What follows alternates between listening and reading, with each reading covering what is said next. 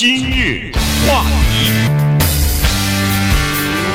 欢迎收听由钟讯和高宁为你主持的今日话题。呃，小野田宽郎啊，这个人，呃，在这个多年前曾经还算是一个名人哈，因为呃，他是呃，在这个呃菲律宾的丛林当中呃待了二十九年，因为他认认为第二次世界大战还没有结束，一直到一九七四年的时候才呃终于出来啊，七四年的三月十号才向菲律宾警方投降。呃，那么这个人呢，就变成了当时就呃在国际方面很多的媒体都在报道，当然后来。来，他又出回忆录啊，后来又拍电影啊，呃等等哈，所以算是一个名人呢。他在前天的时候呢，啊还是昨天哈，昨天去世了。那么《纽约时报》呢有一篇文章，呃就把这个人的呃当时的情况稍微介绍了一下，我们觉得倒挺有意思的，跟大家一起来分享一下吧。对，实际上我觉得我知道的比《纽约时报》多，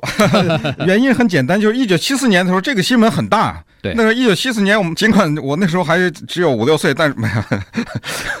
呃，别把自己往小里说啊！没有，就是一九七四年，当这个新闻报道出来的时候，我这记忆非常犹新哈。当时我们觉得不可思议，因为一九七四年的时候，中国还处在文化大革命的状况之下嘛，嗯，所以这个新闻呢，当时在文化大革命的中国也有特别多的报道，因为毕竟他是一个日本军人。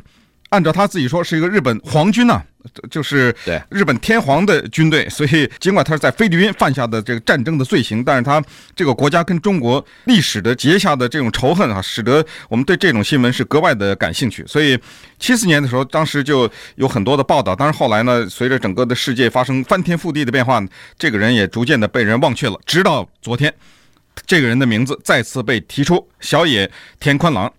让我们再次想到，就是战争这个东西呢，有的时候非常有意思哈，它能够给我们留下很多的悲剧。战争它甚至可以改变一个世界的格局，但是呢，在它的进程当中，有的时候不乏幽默啊，在最残酷的时候，可能都会有一些让你发笑的地方。同时，这个过程中也不乏荒诞。比如说，我现在说有个电影，假如没有这个小野田宽郎这个人，说有一个人写了一个电影，说第二次世界大战一九四五年已经结束了。可是呢，有一个日本人躲在菲律宾的丛林里，他不相信战争结束了，一直待了二十九年，到一九七四年。我估计可能人家都会觉得这是瞎编，对吧？对，那不可能的，这怎么可能呢？你说三年可以理解，五年算了，我再给你点，十年我也认了，二十九年没可能了，再加一年就三十了，三十 年不可能。生活有的时候真的是比剧本、比虚构的东西更加的荒诞。这位小野田宽郎真的在菲律宾的丛林里生活了三十年，而且在这二十九年期间，他没有停止犯罪，因为跟他一起还幸存的那么两三个人一起，他们杀了将近三十个人呐。对，当地的菲律宾人。但是，当一九七四年他把那个锈迹斑斑的身上挎的这个日本的战刀交给菲律宾总统马 o s 的时候呢，菲律宾总统把这个战刀又还给他了，说我们赦免了你的罪行。等他在一九七四年回到日本的时候，那整个日本举国的庆祝啊，就好像是个节日一样，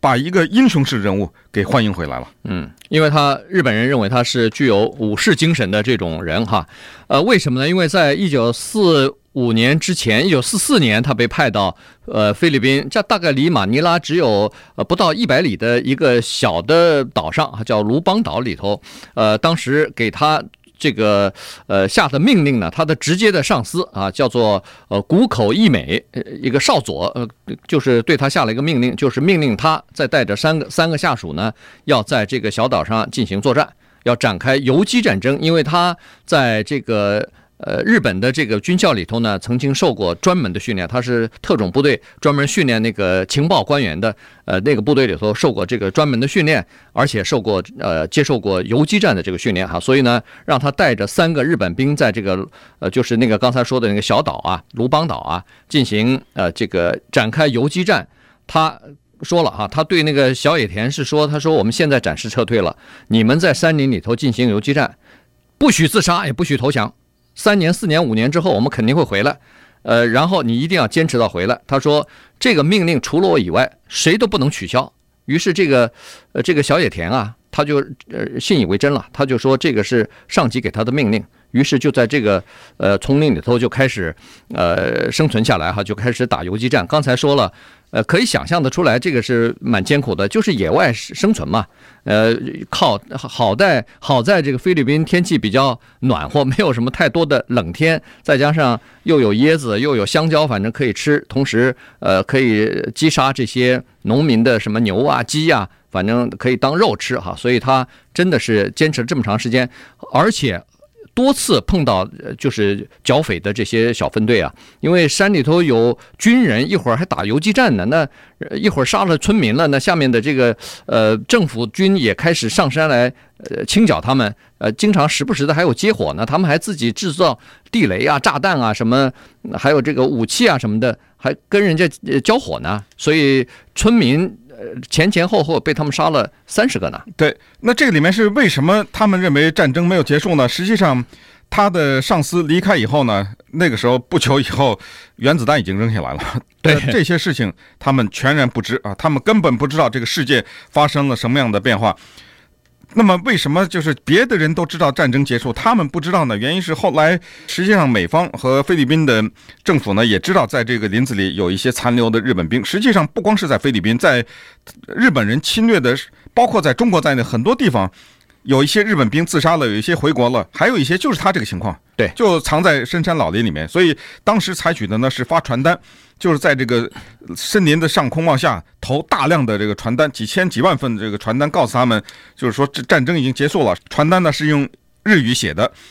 但是就是菲律宾当时发出的这个传单呢，不知道是因为是由于当地的人写的还是怎么样哈，就是那个日语啊有语法错误。所以他们也看到这个传单了，也看到这个战争结束的这个通知，但是他们觉得，如果是他们的这方面写的话，不应该有这样的语法错误，所以他们认为这是美军的计谋。你美国人这日语说不好，所以他们拒绝相信，所以才会造成这一个荒诞的情况。那稍等会儿我们再看一看小野田宽郎啊，他回到日本以后，他对已经一个彻底改变的日本是什么样的看法，以及他死以前是干什么的。今日话题。欢迎继续收听由钟迅和高宁为你主持的今日话题。这段时间跟大家讲的呢是日本的一个叫做小野田宽郎的哈，是呃第二次世界大战他打的时间最长哈，他一共打了三十年，就是从一九四四年开始，呃一直到了一九七四年，他才后来才觉得呃或者说后来等到呃这个他的上上司哈，因为在一九七四年之前呢。呃，曾经在这个山里头呢，他就是他他留守的这个卢邦岛里头呢，曾经碰到一个日本的呃，算是一个考古学家哈。那日本考古学家告诉他说，战争早就结束了，你赶快离开吧，没不不需要再打仗了。现在外面的世界完全改变了，他不相信，所以呢，他呃这个这个考古学家就拍了张照片，他说我要等我的命令呢，我的上司还没给我下命令呢。所以这个考古学家拍了张照片以后。就回到日本，就找到他原来的给他下命令的那个，呃，那个叫什么谷呃谷口义美哈。然后这谷口义美早就退休了，早就自己做自己的生意了。后来还专门又回去了哈，回到菲律宾去，然后告诉他说战争真的结束了，日本早就投降了，在一九四五年。这时候他也知道这个事情。看来不是完全是美美国的这个计谋，不是完全就是完全是美国的那个宣传哈，所以呢，呃，在一九七四年的三月份，他也就走出丛林，也就都等就等于投降了。对，就是四个人当中呢，他是一个唯一最后留下的一个人。那么另外那个三个人是什么结果呢？因为当时他是一个情报的军官哈，他的头衔呢是陆军少尉，所以下面那三个兵呢应该是听他的。这三个兵的下场分别是这样的哈，一个呢是在。一九五零年的时候，向菲律宾的政府军投降了，他受不了了，对野野外的这个生活哈。那么可见，就是当时呢，就是政府军，就是菲律宾的政府军是知道，在这片丛林里有这么几个残留的日本士兵，所以对他们进行过围剿。所以五零年投降一个，所以四个人变成三个了。现在，另外有两个人呢，在与政府军的对峙当中被打死。所以三个又给捡来了，这 这两个就剩下一个了。对，所以这就是一个情况，这最后就剩下这个小野田宽郎了。那么，因为跟菲律宾的军队有接火，使得他更加的相信这战争没有结束啊，对不对？是。呃，我们是皇军，呃，日本的天皇留在这里的士兵，我们在这里是为着捍卫这个我们的这个天皇赋予我们的使命而奋战，所以你们来围剿我们呢，肯定是战争还在打，所以他就坚信了，到最后就剩下了他自己。在这个二十九年当中，这几个日本人他破衣烂衫啊，但是他们尽量的保持自己的军装的完整。多数的时候可以想象，菲律宾的天气非常的炎热，而且到处是蚊子，但是他们呢，衣服脱下来舍不得穿，如果哪里有这个破洞的话呢，都小心的给补上。可见就是说，他们大概身上带的这个各种各样野外生存的供给挺全的，嗯，是吧？连针呐、什么针线什么这些都有的。有的时候他还抢村民的一些东西的。对，所以。二十九年以后，这张珍贵的这个照片，哈，我们看到在网上，就是他从那个林子里走出的时候，你看他的这个军装，他的鞋相对的来说打满了补丁，但是还是完整的。嗯，否则的话，在菲律宾的丛林里，一个衣服穿二十九年，肯定是全都变成碎片了嘛，对不对？对，而且在野外做呃求生，呃二十九年风风雨雨的，他们还保持着，至少是他还保持着这个他的那个枪啊。那是不是三八大盖啊？还那个步枪 还是可以，还是可以使用的，还是可以使用的。而且呢，他挎着这个军刀哈，上面已经是锈迹斑斑，但是呢，还是这个在身上挎着。这就是为什么后来呢，他到了日本以后写了一本书，叫做《绝不投降》（No Surrender）。然后副标题叫《My Thirty Years War》，我的三十年战争。这个书呢，在全世界都有出版，好像中文也有英文版呢，到现在还在出售啊。Amazon.com，我刚才查了一下，是九块九毛九。这本书的封面就是他的那张照片，就是从森林里走出来那张照片，还戴着这个军帽，留着胡子，然后穿着他的那个破碎的日本的这个军服。所以这个人呢，他回到了日本以后。当时的日本呢，是陷入到一种比较战后的经济繁荣啊等等，陷入到一种比较沉沦的状态当中哈。很多年轻人比较颓废，所以日本的一些官员不失时机的利用这个小野天宽郎大做文章，让他出席各种各样的重要的活动，而且给他来一个全国的式的欢迎啊，夹道欢迎，而且。大量的就是用在报纸上啊发表文章，政府的重要的官员讲话，就是说我们日本的这个民族精神啊什么体现在这个人的身上啊等等，他大大的被日本政府给利用了一下。嗯，这个军国主义精神不死这种呃宣传，我觉得日本当然也要利用他这种呃来进行全国性的宣传哈。后来呃他。呃，当然也想融入到这个现代的生活当中去，因为他在丛林当中生活了三十年，回到日本一看，都是满满地的都是高楼了，高是高楼大厦了，而且没有什么田地了哈。他到了城市里头，呃，非常的不习惯。尽管又学跳舞又学开车的，但是还是不习惯。好，后来他就到了巴西，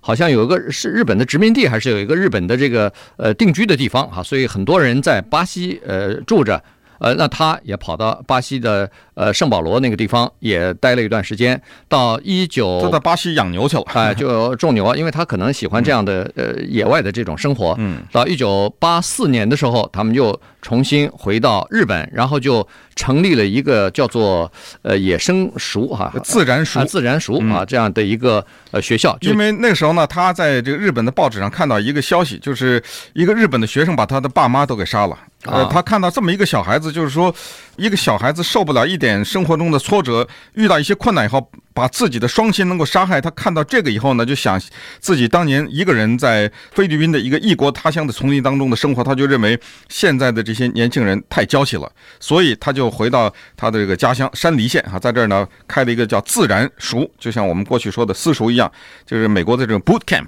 就这种哈，对，哎，就是把年轻人呢叫到这儿来。给他们进行野外求生野望的时候，呃，让他们获得这种强大的这种自身的能力和发掘自己的个性。嗯，我觉得现在我我我也觉得中国的孩子也应该哈，尤其是独生子女也应该受这样的训练，就是要到野外求生，或者是至少要磨练一下自己的意志。呃，这个在呃比较艰苦的生活环境之下，来看看自己求生的能力和这个求生的愿望到底有多大，这个对孩子以后的成长是很有帮助的。对，他离开日本的时候呢，日本是纸和木头的日本，我们知道连日本那个过去那老房子那都是纸啊，对不对？那一那门上，